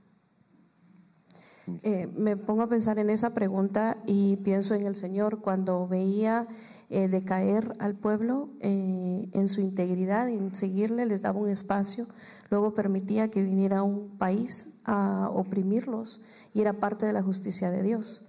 Pero a ese mismo país que les permitía oprimirlos, les tenía una medida de justicia, porque cuando se acababa el trato con su pueblo, levantaba un libertador, pero al país que se pasaba de la justicia, del nivel que le había dado, también lo castigaba.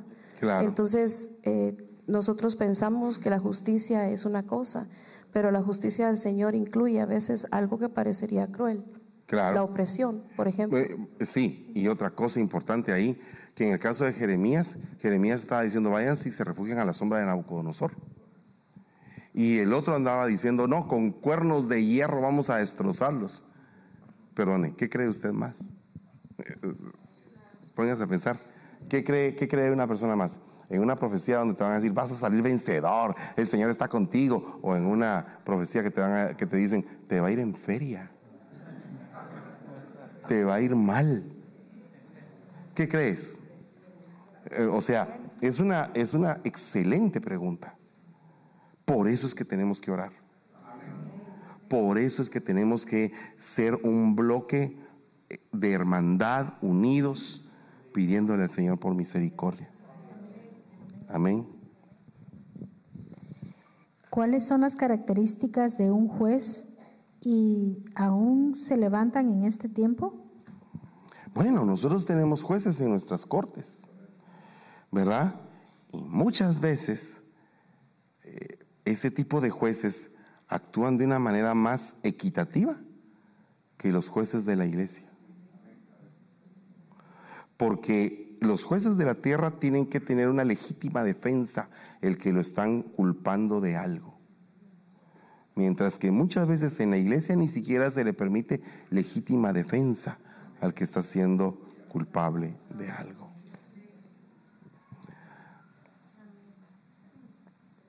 Eso es algo delicado, ¿no? ¿O no es cierto? Ok. Saludos desde Ecuador. Ay Dios. ¿Quién será quien nos está saludando? Tan lindo los de Ecuador. Inés Moreira. Dios te bendiga, hermana Inés. Qué gusto me da que estés viendo allá en, no sé si Quito, Guayaquil o algún otro lugar, pero es muy lindo Ecuador. Bendito sea el Señor por los ecuatorianos, gente muy amorosa y muy, pero muy linda desde Guatemala a Marilis Jiménez. Qué bendición a Marilis, Guatemalita la Bella. Gloria sea al Señor. Que Dios la bendiga. A Marilis y a Guatemalita la Bella. Ecuador, Manaví. Manaví, Manaví. Manaví, Ecuador. Gloria a Dios. Qué bendición. Desde Chile, Cecia. César. César Moisés Díaz. Oces Díaz. Gloria a Dios. Dios te bendiga a, Chile tan lindo también. Un poco de frío a veces, pero bien. también un poco de calor dependiendo de qué, de qué ah, etapa del año llegues. Un país precioso Chile. Bueno, eh, ¿estamos ahí? Una más. Bastantes, Dios mío, se nos fue el tiempo. Bueno, vamos a con la última. ¿Qué opinión le das al gobierno del matriarcado en los hogares y las iglesias? Ay, Dios mío. Ok, Pensemos en algo, pensemos en algo, pensemos en algo. Analicemos una cosa. ¿Se puso o la pusieron? Esa es la primera pregunta que yo me haría. ¿Se puso o la pusieron? Porque, por ejemplo, si el, si el papá abandonó todo el hogar y los dejó todos eh, solos, pues la mamá tuvo que hacer de todo, lavar, planchar, eh, cuidar a niños ajenos, qué sé yo, tantas cosas. Ir a trabajar a una oficina, no sé, eh, contratar a una nani. Y tuvo que gobernar su casa, no porque quisiera, sino que porque la pusieron a hacerlo. ¿Verdad? Yo sí me, he preguntado dónde estaba el esposo de Rispa.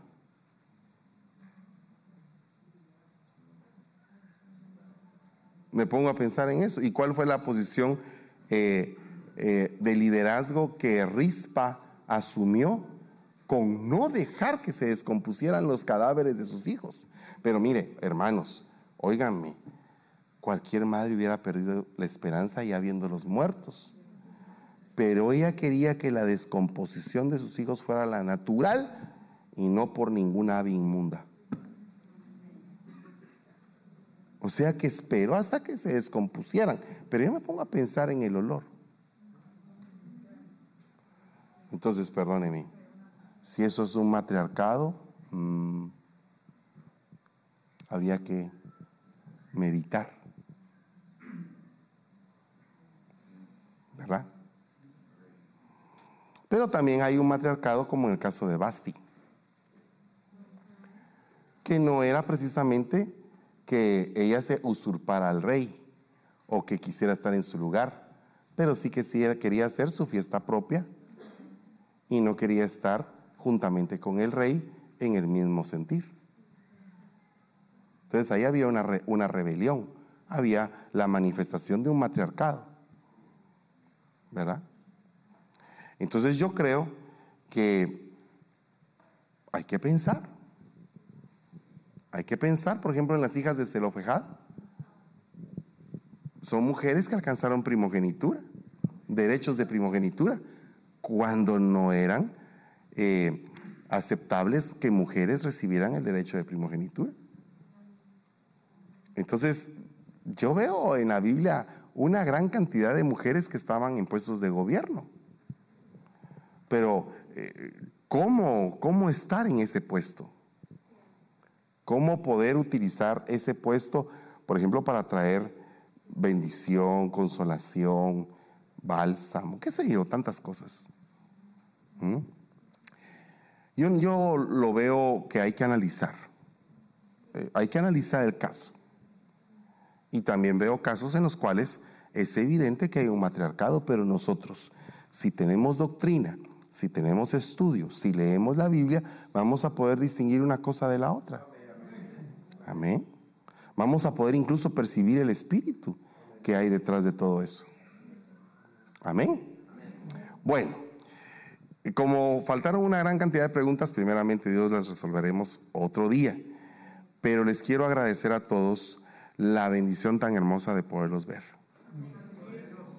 Eh, yo deseo de todo corazón que todos los inmigrantes aquí en Estados Unidos obtengan sus permisos, sus papeles, que se pueda levantar una reforma migratoria justa y que puedan regresar a sus países. Porque una reforma migratoria no solamente eh, levantaría a este país, sino que levantaría a muchos países que hay personas que están deseando invertir en toda Latinoamérica. Llevar dinero a los países de origen, poder hacer inversiones grandes y que se pudiera crecer toda Latinoamérica de una manera hermosa. Eh, yo deseo de todo corazón eso. Desde el año 2006 levantamos allá en el Estadio Teodoro Palacio Flores una espada declarando una reforma migratoria para todos los Estados Unidos de América, para todos los inmigrantes y queremos seguir adelante en eso y creyendo que el tiempo de la bendición de Dios llegará para nosotros. Amén. Padre, en el nombre de Jesús, damos gracias Señor por este maravilloso, precioso momento. te ruego en el nombre de Jesús que levantes un decreto en favor de todo tu pueblo guatemalteco, mexicano, salvadoreño, hondureño, latinoamericano, Señor, que esté aquí en, estos, en este país sufriendo por falta de documentos. Te ruego, Señor, que se abra la puerta para una reforma migratoria, para que haya gente de influencia, para que haya gente que tú pongas en los determinados lugares, para que se muevan las esferas de gobierno en favor de nosotros, en el nombre poderoso de Jesús. Te damos gracias y te bendecimos, Señor, y te damos la gloria y la honra en el nombre poderoso de Jesús. Amén y amén. Amén. Gloria a Dios.